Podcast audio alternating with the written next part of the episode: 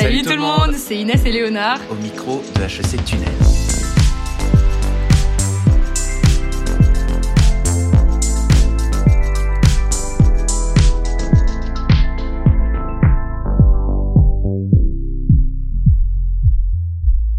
Apprendre à oser. Trois mots qui résument le sacerdoce d'HEC. Oser voir grand, très grand, et surtout ne pas censurer ses rêves. Viser un stage qui nous mettrait dans l'inconfort, positionner son association hors des sentiers battus, bref, s'aventurer dans l'inconnu. C'est précisément le thème de notre épisode d'aujourd'hui, l'inconnu. Et quelle image plus saisissante que l'océan pour figurer cette idée. Cette étendue d'eau colossale et imprévisible, belle et hostile, qui relativise et sublime la grandeur de l'homme. Et alors que l'océan poursuit son œuvre, au gré des vagues et des marées, à Jouy-en-Josas, un garçon s'apprête à l'affronter. Il s'appelle Jean-Baptiste et dans un peu plus de deux ans, il partira en solitaire des Sables d'Olonne pour une course mythique à travers l'Atlantique. La très fameuse Mini Transat. Deux étapes, 4050 miles nautiques et pas moins de 90 bateaux en lice. C'est ça, la Mini Transat. Et donc aujourd'hui, on a la chance de recevoir celui qui embarquera à bord du Yukon Kun. Alors je suis pas sûre de bien, de bien prononcer ça. Si, ça Yukon Kun 916 pour rester, on l'espère, dans la légende. Bonjour Jean-Baptiste, merci d'être là. Alors est-ce que tu peux te présenter brièvement et nous expliquer comment tu en es arrivé là? Bah, bonjour Inès et bonjour Léo déjà, merci beaucoup de, de me recevoir.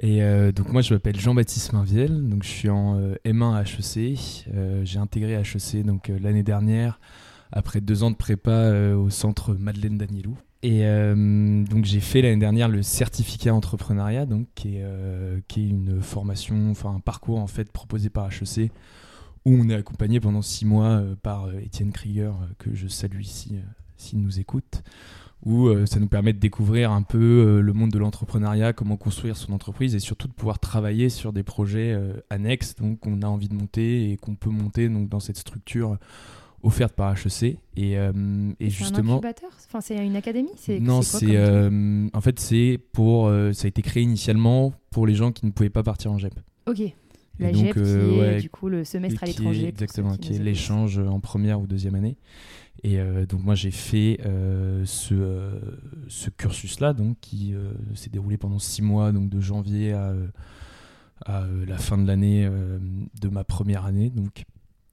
Et, et donc en fait c'est ce, dans ce cursus-là que j'ai pu commencer à réfléchir, à monter plus concrètement donc ce projet. Que je viens vous présenter donc aujourd'hui. Et euh, c'est un projet euh, qui a été joliment résumé euh, par Léo en introduction et en fait qui vient concrétiser depuis enfin une envie que j'ai depuis tout jeune, donc un peu des rêves qui m'ont porté enfant, qui sont donc ces rêves de grand large, ces rêves de, de, course aussi en bateau à la voile. Dis-nous très concrètement, c'est quoi le pitch, la elevator pitch Ok te suis. Euh, donc le pitch, c'est que donc moi j'ai 22 ans et euh, j'ai une envie folle, c'est d'aller traverser l'Atlantique, une envie folle et folle euh, dans les deux sens du terme. Hein. c'est d'aller traverser l'Atlantique donc sur un petit bateau de 6 mètres 50 en solitaire, sans assistance et sans communication avec la Terre. Et cette envie, elle se traduit donc par ma participation donc à la Mini Transat, qui est une course en deux étapes donc à travers l'Atlantique qui réunit 90 bateaux sur la ligne de départ. Et donc, c'est un départ depuis les Sables d'Olonne euh, qui se fera en septembre 2025. Une traversée euh, entre 10 et 15 jours donc pour descendre jusqu'aux Canaries, avec ensuite là-bas une étape de 3 semaines sur place et un deuxième départ donc depuis les Canaries pour arriver en Martinique. Et donc, ça, c'est une, une traversée, une deuxième partie de la traversée qui prend entre 15 et 25 jours. Et alors, attends, euh, ce beau projet, tu le ferais quand du coup? Et ce beau projet, je le ferai donc en septembre 2025. Donc euh, voilà, mais en fait, c'est un, un, projet qui, euh, qui euh, ne peut pas être résumé qu'à cette course-là. C'est un projet que je construis donc en deux ans et demi là, et qui implique donc de monter des partenaires et puis d'apprendre, d'apprendre en fait énormément, d'apprendre à manœuvrer un bateau seul, euh, d'apprendre à bricoler par soi-même, à faire face à toutes les galères euh, auxquelles euh, on va être confronté et de réapprendre à naviguer sur ce format-là et de façon compétitive. Alors, génial, déjà, nous, ça nous paraît hyper excitant comme projet. Mais je suis désolée, je reviens vraiment à des considérations hyper pragmatiques. Mais alors, du coup, en termes de parcours HEC, puisque c'est aussi ce qui nous intéresse. Donc, si on a bien compris, tu vas faire comme beaucoup d'étudiants d'HEC, une première année de césure classique l'année prochaine, parce que là, tu es en deuxième année, donc quand même un Donc l'année prochaine, stage, donc euh, une année de stage, six mois, six mois probablement. Puis ensuite, tu vas doubler ta césure, qui est quelque chose d'assez commun à HEC. Finalement, beaucoup d'étudiants font ça en programme grande école. Et là, tu accorderais une grande partie de cette deuxième césure à la préparation de cette course transat euh, pour ensuite la réaliser l'année encore d'après. Mais bon, ça, du coup, il y a encore besoin d'un petit peu de, voilà, de discussion pour, pour savoir comment est-ce que tu arrangerais avec tes cours, etc. Euh, mais c'est bien ça, non? C'est oui. le projet. Ouais, ouais, c'est exactement ça, c'est le projet. En fait, là, je suis sur un rythme actuel, donc euh, j'ai cours euh, encore à HEC. et j'ai commencé mon projet quand j'avais encore cours à HEC. Et l'idée, c'est de poursuivre ce rythme-là que j'ai pendant un an, donc l'année prochaine, pendant mon année de césure, où je ferai mes stages, comme tu l'as dit. Donc ce rythme-là, c'est un rythme où un week-end sur deux, je pars m'entraîner donc à la Turballe, ah qui est mon pôle d'entraînement. Et c'est ça? C'est la Turballe, donc c'est un port qui est à côté de la Baule. Euh, pas très loin de Nantes, à une heure euh, de voiture de Nantes. Et euh, donc ouais, donc en fait moi j'ai intégré ce pôle-là et c'est un pôle, donc un pôle d'entraînement en fait c'est comme un centre de formation. Comment tu l'as intégré? Je l'ai intégré parce que j'ai une très bonne amie qui s'appelle Aglaé que je connais de l'île aux Moines. Donc on part en vacances ensemble et elle qui prépare elle aussi le même projet. Donc elle mais qui veut le faire la mini transat donc en 2023. Donc là qui partirait là en septembre. Euh, et, elle, elle m'a euh, donc elle, elle a intégré ce pôle-là et euh, elle a un peu fait glisser entre guillemets mon CV et faciliter mon intégration à ce pôle-là. Mais donc ouais, l'idée c'est de s'entraîner un week-end sur deux. là pendant donc un an et demi avec les six mois, comme si donc pendant encore un an on va dire que pour schématiser les faits. Et après prendre un an à fond sur le projet où je me mettrai en off donc euh, je prendrai ma césure complète pour faire ça, pour euh, pouvoir voilà, essayer de naviguer plus souvent en semaine, faire plus de courses, démarcher plus de partenaires, faire plus de formations et avoir un peu une expérience professionnelle entre guillemets de ce milieu-là et du monde de, de, la course au large qui m'attire qui m'attire vachement. Et alors évidemment quand on veut partir au large, on a besoin d'un bateau. Et est-ce qu'on peut se pencher un tout petit peu sur le Yukon Kun 916 Donc le Yukon Kun, euh, déjà pour le nom, je ne sais pas si vous avez la, référence, mais ça vient du, du cornio. Donc euh, le Yukon Kun, c'est le, plus gros diamant du monde euh, qui est caché, attention spoiler, dans le klaxon de la Cadillac du cornio. Donc c'est un nom qui a été donné au bateau par le propriétaire qui a couru donc en 2019 et qui a effectivement fait quatrième de la Mini Transat, qui s'appelle Félix de Navacelle qui est un nom très connu des ministres parce que c'était un enfin c'est toujours un grand navigateur. Et euh, c'est un bateau qui a été construit en 2016, un Pogo 3. Donc euh, c'est en fait dans les mini-séries tous les bateaux. En fait, en, mini, je prends juste un peu de temps pour expliquer ça, mais en mini, la, compétition, la classe rassemble deux types de bateaux. Les prototypes, donc qui sont des bateaux qui ont globalement juste qui ont à suivre une jauge, mais une jauge assez euh, flexible entre guillemets. Et donc c'est là qu'on voit apparaître des bateaux qui sont tout en carbone, des bateaux avec des foils qui volent, tous les projets en fait un peu fous euh, qui euh, sont développés là, euh, donc dans cette catégorie-là qui s'appelle donc les protos, les prototypes. Et à côté de ça, il y a les mini de série. Donc ça, moi je courais en série, où en fait c'est des bateaux qui doivent répondre à une jauge plus stricte et qui doivent être au nombre de au moins 10 par catégorie de bateau, donc par marque de bateau, pour pouvoir être reconnu comme bateau de série.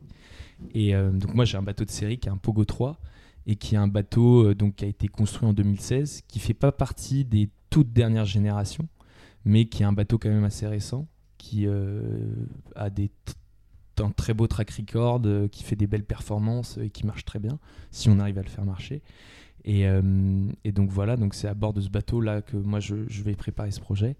Et euh, ce bateau, et euh, d'ailleurs, ce qui est marrant, c'est qu'il a donc appartenu à Félix de Navacelle qui fait la Mini Transat 2019 dessus, qui finit quatrième et qui fait un film d'ailleurs remarquable euh, que j'ai vu sur YouTube et qui a été hyper inspirant pour moi, où il raconte sa Mini Transat. Et il a été acheté ensuite pour préparer la Transat 2021 par un ancien d'HEC qui s'appelle Louis Maillot. Et donc voilà, il a un peu un historique, une lignée un peu d'HEC euh, en termes de propriétaire. Euh, et, ensuite, Louis Maillot l'a revendu à, François. Et François ensuite me l'a revendu à moi pour que, voilà, pour que je puisse préparer euh, la Transat en 2025. Mais alors attends, euh, moi, enfin avec Léonard, on s'y connaît pas particulièrement, mais je me dis quand même qu'un bateau comme ça, surtout euh, de série, comme tu le dis, euh, ça doit coûter quand même très cher. Effectivement, ça coûte assez cher un bateau comme ça. Et en fait, la, la, Mini est relativement accessible en termes de budget quand on la compare à d'autres courses, donc qui proposent à peu près les, les mêmes parcours, etc. Mais euh, effectivement, ça représente un gros budget quand même. Et moi aussi, surtout pour le bateau que j'ai choisi, donc euh, il est possible, il était possible pour moi d'acheter des bateaux de, plus vieille génération, donc, mais euh, qui sont un peu plus lents, qui marchent un peu moins bien. donc moi, je trouvais ça intéressant d'avoir ce bateau-là qui n'était pas de toute dernière génération, donc qui était quand même déjà fiabilisé, mais qui continuait de bien marcher. Et donc pour pouvoir me donner à fond, m'éclater dessus et sans avoir de, voilà, sans, sans, avoir de limite un peu sur, sur l'aspect performance de de la course. Et ouais, pour l'acheter, en fait, euh, ce que j'ai fait, moi, c'est que j'ai fait un prêt étudiant. Donc, euh, je sais pas si ma banquière est au courant euh, que ce prêt allait servir à, financer. Ça fait croire que c'était pour payer HEC ou un truc comme ça. Ouais, ouais, ouais. Ce rêve un peu fou. Bah, j'ai pas, en fait, c'est assez marrant parce que les, les, banques demandent pas trop de justificatifs, mais Ouais, j'ai donné mon certificat de scolarité, euh, ma carte étudiante et ma carte d'identité. Et après, après quelques, quelques mois d'attente, euh, de négociation, j'ai pu atterrir le prêt donc pour, euh, pour acheter ce bateau. Mais en fait, l'idée, c'est que ce prêt étudiant, le, on, va, on va parler un peu au, au, plus financier de, de, vos auditeurs. Mais, bah, on est HEC, je suis sûr qu'il y en a qui nous écoutent. Mais en fait, acheter un bateau, acheter un, mini, en fait, c'est un peu un investissement. Ça représente un peu comme une immobilisation de capital. Où en fait, le, bateau, je l'ai acheté un peu moins de 100 000 euros. Mais c'est 100 000 euros que j'espère potentiellement récupérer à la revente du bateau. Il y a forcément un peu de décote, mais c'est pas un bateau qui est pas censé trop décoter. Euh, et donc, en fait, c'est juste de l'argent que j'ai pu débloquer, mais que j'ai rebloqué en fait en achetant ce bateau-là et que j'espère récupérer derrière en revendant le bateau. Et donc les sponsors, c'est par contre, c'est pour payer le coût de fonctionnement donc du projet, qui est assez important, que moi j'ai chiffré euh, fourchette haute, hein, si je, donc en, voilà, en m'autorisant un peu à rêver et à, à me dire que j'allais trouver un beau sponsor qui allait bien pouvoir m'accompagner, donc pouvoir m'acheter des nouvelles voiles. Euh, euh, Est-ce que c'est quoi les coûts de fonctionnement en fait concrètement? En fait, les coûts de fonctionnement, déjà, il y a un coût de Déjà, il y a des coûts qui concernent, euh, mais ça c'est euh, une petite part en fait euh, du budget, c'est les coûts qui vont concerner le, port, l'endroit où en fait je vais, laisser le bateau et le parking. Ouais, voilà, exactement, la place de parking du Yukon Kun. mais, mais donc moi j'ai la chance de faire partie d'un pôle, donc le pôle de la Turbale de course au large, et donc ça me permet d'avoir des, des, tarifs assez avantageux. Et donc ça, ça me coûte pas trop cher. Il y a aussi des frais d'entraînement, donc ce que je vais payer au coach qui nous entraîne donc Hervé euh, Aubry d'ailleurs. Coach, oui, évidemment. Coach, si tu m'entends, voilà. grosse pensée à toi. Et euh, donc il y a ça, il y a faut payer le port, euh, l'utilisation, parce que moi le bateau je le grute au début de chaque entraînement. bah, je le, il y a une espèce de mini grue, je l'accroche à la grue, moment toujours terrifiant où tu vois ton bateau ton, petit bijou euh, qui s'enlève de sa remorque comme ça et qui se retrouve à 2 mètres du sol au-dessus du béton et tu te dis oula putain j'espère que je vais bien tout attacher parce que si ça lâche voilà des côtes là tu la, vois, tu la vois viser d'un coup tu la vois direct. Et, euh, et, donc je le mets à l'eau ensuite et à la fin de l'entraînement je le regrute je le remets sur sa remorque et il est gardé au sec. Mais donc ça ça implique un petit coup. Mais ça c'est pas les coûts en fait majeurs. Les coûts majeurs c'est la participation aux courses. Donc euh, c'est pour participer aux courses il faut euh, payer en fait euh, c'est 1 euro par nombre de milles euh, symbolique mais pour espérer être qualifié il faut environ 4000 milles donc ça ah fait déjà 4000 euros donnés dans les courses. Donc c'est souvent ouais, c'est à peu près 1 euro par mille courus en course le, coût d'une course et puis à côté de ça, en fait, il y a toute la casse, tous les, toutes les choses qui vont casser, que je vais devoir remplacer. Euh, donc que ce soit les, les boots, donc les boots, euh, je me permets de le dire ici, c'est les ficelles qui permettent de régler un peu les voiles et, les différents éléments du bateau. Il y a aussi tous les éléments structurels, donc euh, qui peuvent potentiellement s'abîmer, tout l'équipement électronique, etc. à bord. Et aussi les voiles. Une voile, ça s'abîme beaucoup, ça coûte très cher, mais c'est du consommable. quoi. Mm. D'ailleurs, dernier entraînement, j'ai déchiré un spi. Euh, donc le SPI, c'est la grande voile d'avant qu'on déploie quand on s'écarte un peu du vent, qui nous permet de glisser sous le vent. C'est dans ces moments-là où le bateau fonce et, euh, euh, et, voilà. là, j'ai déchiré dans une manœuvre parce que je l'ai fait tomber à la flotte. Ah merde. Et, donc voilà, en fait, c'est un, un, projet où je découvre aussi. Pardon, c'est des petits bateaux de course, mais c'est des bateaux qui fusent, quoi. C'est vraiment des fusées des mers. Et c'est ça que moi je trouve hyper intéressant pour avoir navigué un peu en dériveur, donc sur des petits bateaux et sur des bateaux plus grands. C'est des bateaux qui sont à la fois très techniques, mais très performants, ultra réactifs. Et donc voilà, c'est un peu des petites mobilettes, des petites Formule 1 des mers. Et c'est c'est ça qui est génial avec, euh, avec cette classe. Et alors là, est-ce que tu as, des petites pistes de sponsors C'est quoi En fait, en soi, c'est quoi les difficultés pour le projet là? Bah Là, j'ai euh, moi mon prêt, je l'ai un peu élargi quand même, histoire d'avoir le temps, en tout cas sur cette première année, de voir un peu venir les choses, donc d'avoir un budget un peu large qui me permettrait de fonctionner en fait sur ce prêt euh, au moins une saison entière pour pouvoir bien me concentrer sur la. Combien de temps une saison? Une saison, en gros, les courses, elles se courent de fin mars à, euh, à août. Ok, les courses et les courses d'entraînement que tu ferais du coup. C'est les entraînements donc euh, non, les entraînements c'est ce que je fais dans le pôle et en fait euh, les courses c'est des courses qui sont organisées par la classe et que je dois courir et qui sont différentes courses donc moi par la classe? Donc la classe mini c'est la c'est la fédération en ah, gros qui rassemble tous les bateaux qui sont des mini 650 et qui organise des courses régulièrement. Et qui organise des courses régulièrement en partenariat avec euh, donc des ports. Souvent, c'est des ports euh, qui organisent des courses ou des villes qui le souhaitent. Et moi, euh, à titre d'exemple, donc là, j'ai deux courses prévues cette saison, donc cet été. la première qui commencera le 29 avril, qui s'appelle la Pornichet Select, qui est une course de 300 000 nautiques, donc qui fait, ça dure en moyenne à peu près deux jours. Une course en solitaire où on a un parcours on va faire un peu le tour de l'île Dieu, enfin rester un peu dans la zone. Et la deuxième course, c'est la mini en mai. Donc elle qui est une course qui dure 5 jours, donc plus longue. Et euh, c'est 600 euh, 000 je crois. Et euh, donc c'est une course très sportive, assez ambitieuse, mais qui va être, je pense, hyper intéressante pour cette saison. Ambitieuse, mais pas autant que la mini transat. Parce que là, la mini transat, tu vas être 30 jours environ en mer. Et pour moi, ça soulève plein de questions quand on n'y connaît pas grand-chose et qu'on essaye d'imaginer un peu.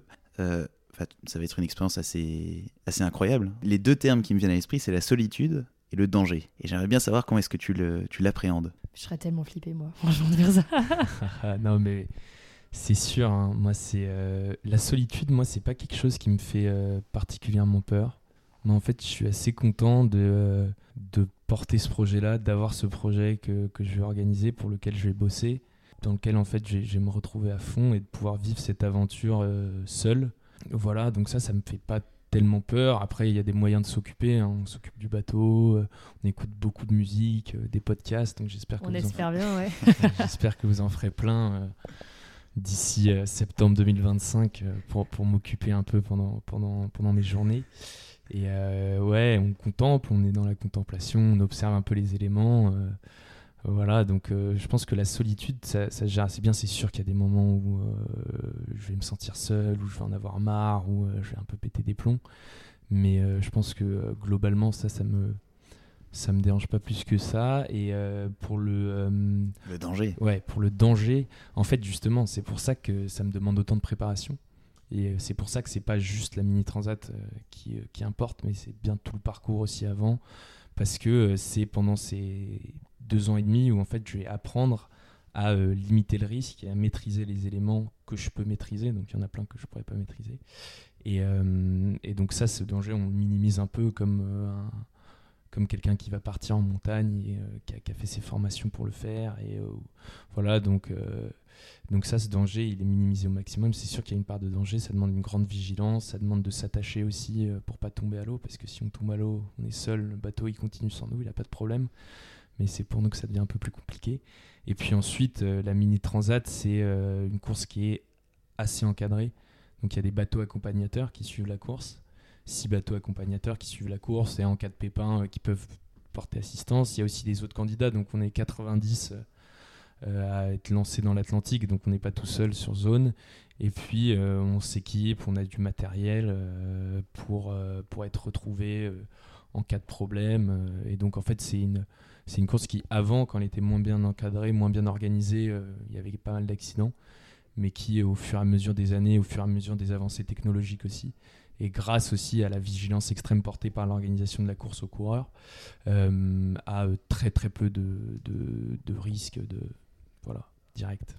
Pourquoi du coup tu as vraiment décidé de faire ça tout seul? C'est quoi le, le, raisonnement derrière? Parce qu'en fait moi c'est une expérience que je connais pas trop, la navigation solitaire. mais qui m'attire énormément. En fait, les, les, plus grands coureurs au large, les plus grandes courses, les, donc les, par exemple, si on prend un exemple un peu plus parlant pour les étudiants d'HEC, qui est Clarisse Kramer, qui est donc une ancienne d'HEC qui a fait la mini transat, qui Ensuite, euh, a fait euh, le Vendée Globe, donc, euh, qui est la femme la plus rapide à avoir bouclé un tour du monde pendant le Vendée Globe. en fait, toutes ces grandes courses-là, tous ces grands défis sont faits en solitaire. Donc les, grands noms de la voile, ils font tous du solitaire. Donc déjà, quand tu as tes idoles qui font du solitaire, ça te donne envie d'en faire aussi.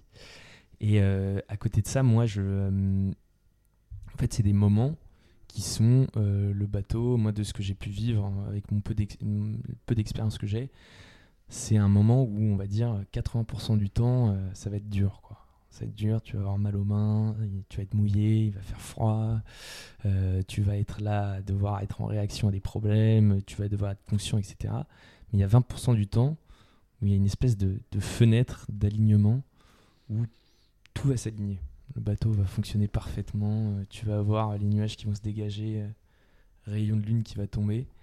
Et, euh, et, ça va être mais juste incroyable parce que tu vas te dire mais en fait ça ce truc là que je m'offre ce moment de, de, plaisir total d'ivresse totale en fait je me l'offre et je l'obtiens parce que j'ai souffert avant parce que je me suis formé parce que j'ai réussi à l'obtenir et donc ouais c'est peut-être un peu égoïste, mais moi en tout cas, ça me, ça ce, côté de, ressentir autant euh, la progression, euh, l'accomplissement, bah, ça, m'attire énormément et j'ai hyper envie de, de, le vivre euh, de cette façon-là. Bon non, moi je trouve pas ça égoïste justement, je trouve ça plutôt courageux. Je suis pas sûre que moi je, je me verrais en plein milieu de l'océan comme ça, à gérer les éléments comme tu dis. Et justement, je me demandais, c'est quoi les problèmes que tu anticipes Alors, tu as parlé effectivement de la casse, du matériel, etc. Mais les, vrais défis pour lesquels tu t'entraînes là et où tu sais que ça va te tomber dessus et donc il faut que tu sois préparé, ce serait quoi? Euh, typiquement, ouais, moi il y a des points, euh, typiquement il y a des questions très simples, hein, mais euh, par exemple la gestion du sommeil, moi c'est un gros élément, et là d'ailleurs je pars demain pour, pour, pour la Turbale, donc rejoindre mon pôle parce que j'ai 4 jours d'entraînement là qui sont organisés, où je vais faire mon premier offshore de 24 heures, donc offshore je vais quitter les côtes avec mon bateau, je vais partir 24 heures en solo. Euh, pour faire un parcours euh, qui aura été donné par notre coach. Et il y a ouais, cette question du sommeil, en fait. Comment est-ce qu'on va faire pour euh, quand il y a des moments où on va pas réussir à dormir, ou alors on va avoir plein de trucs à gérer, on va pas forcément pouvoir aller dormir. Et donc, faut savoir gérer ça, faut s'entraîner pour gérer ça, un peu comme un, un peu comme un athlète de haut niveau qui se prépare à courir une course, à faire un marathon. Il faut savoir préparer son corps pour, pour être capable de, de, répondre à ça. Mais alors concrètement, est-ce qu'il y a des.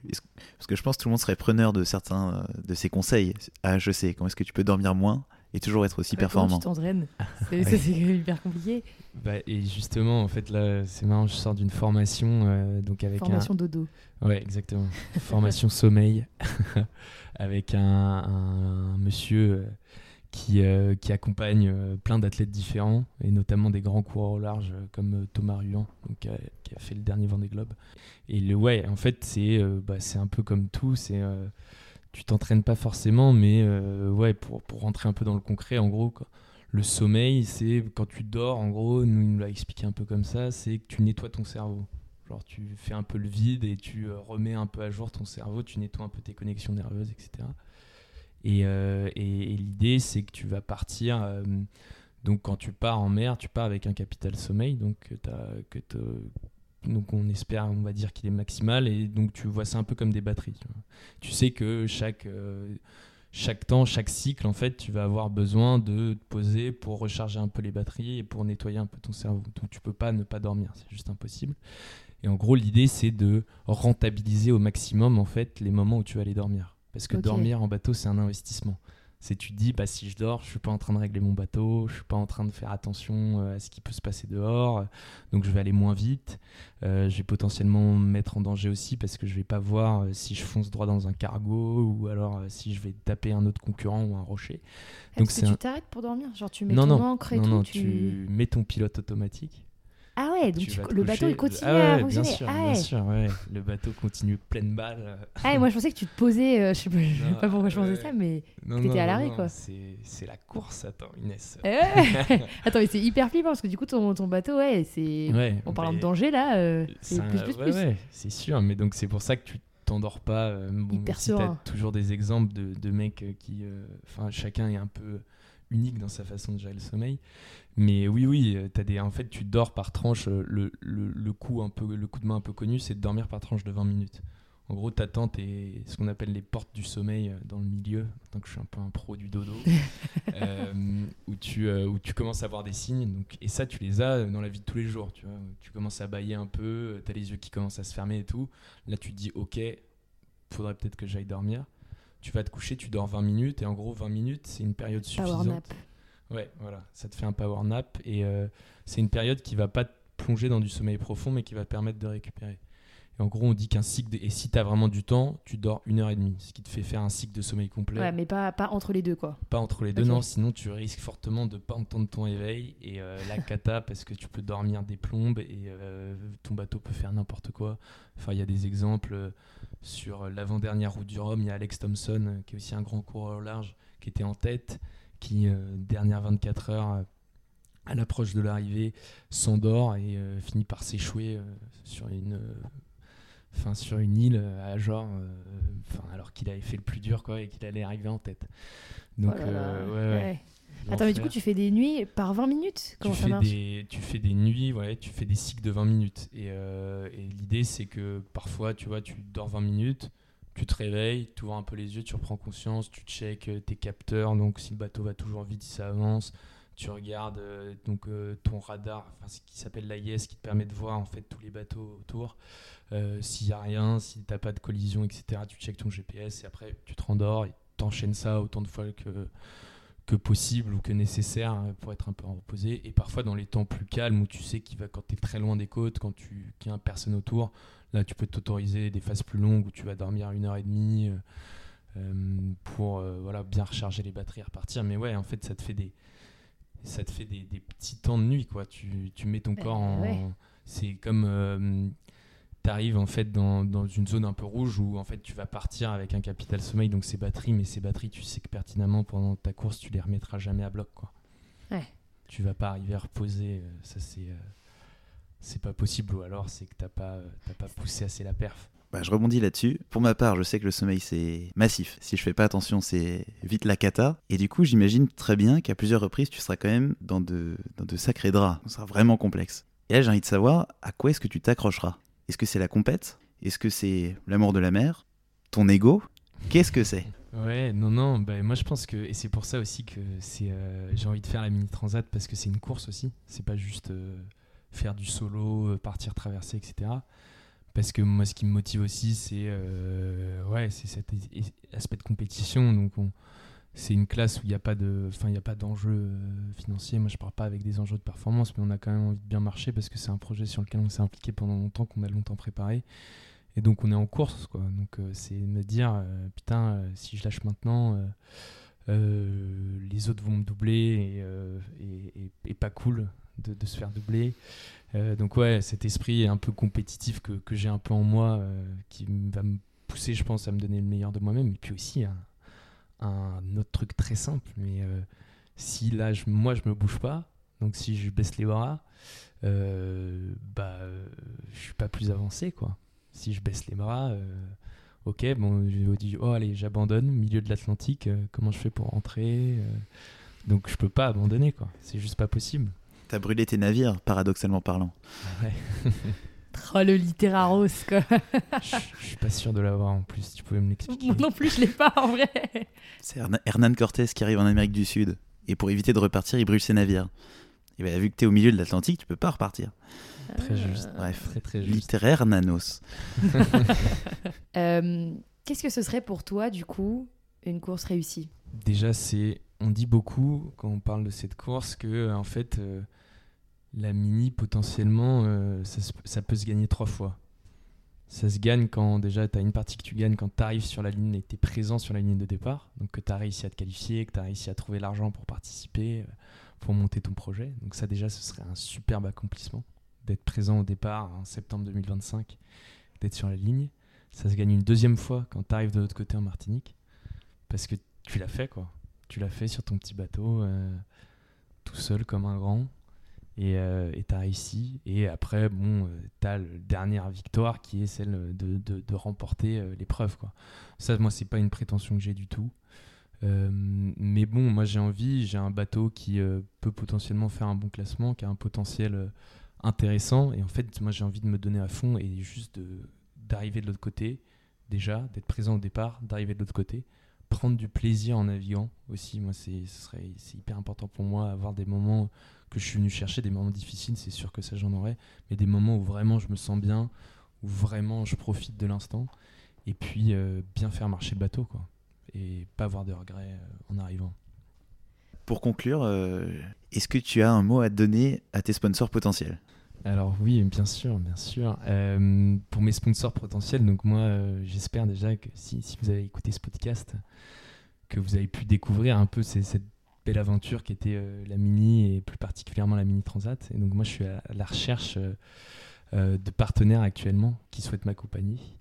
Et en fait, moi, je pense que ce projet peut être intéressant et c'est pour ça aussi que je recherche des partenaires. Si je pensais que voilà, ça n'intéressait personne, je le ferais pas mais je pense qu'il peut être très intéressant pour des entreprises euh, qui cherchent euh, à développer leur euh, marque employeur, donc à créer en fait un peu une histoire autour de leur marque, de leur entreprise, pour pouvoir fédérer leurs équipes, présenter aussi ce projet à leurs clients et, peut-être aussi à des futurs recrues. Et je pense que c'est un, projet qui correspond à des valeurs portées par de nombreuses entreprises qui sont bah, l'ambition, la volonté d'entreprendre, euh, le, courage, euh, et puis tout cet aspect sportif aussi, un peu assez onirique aussi, avec l'image de la mer, du marin, qui sont assez parlants finalement, et qui peuvent être très inspirants pour tous.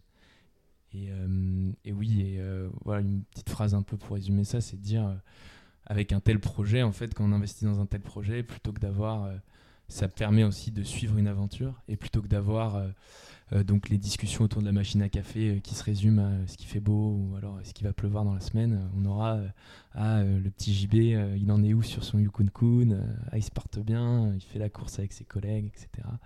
Et donc ça peut être, je pense, un, très beau projet à suivre, un très beau projet sportif accompagné pour une entreprise qui serait intéressée par ça.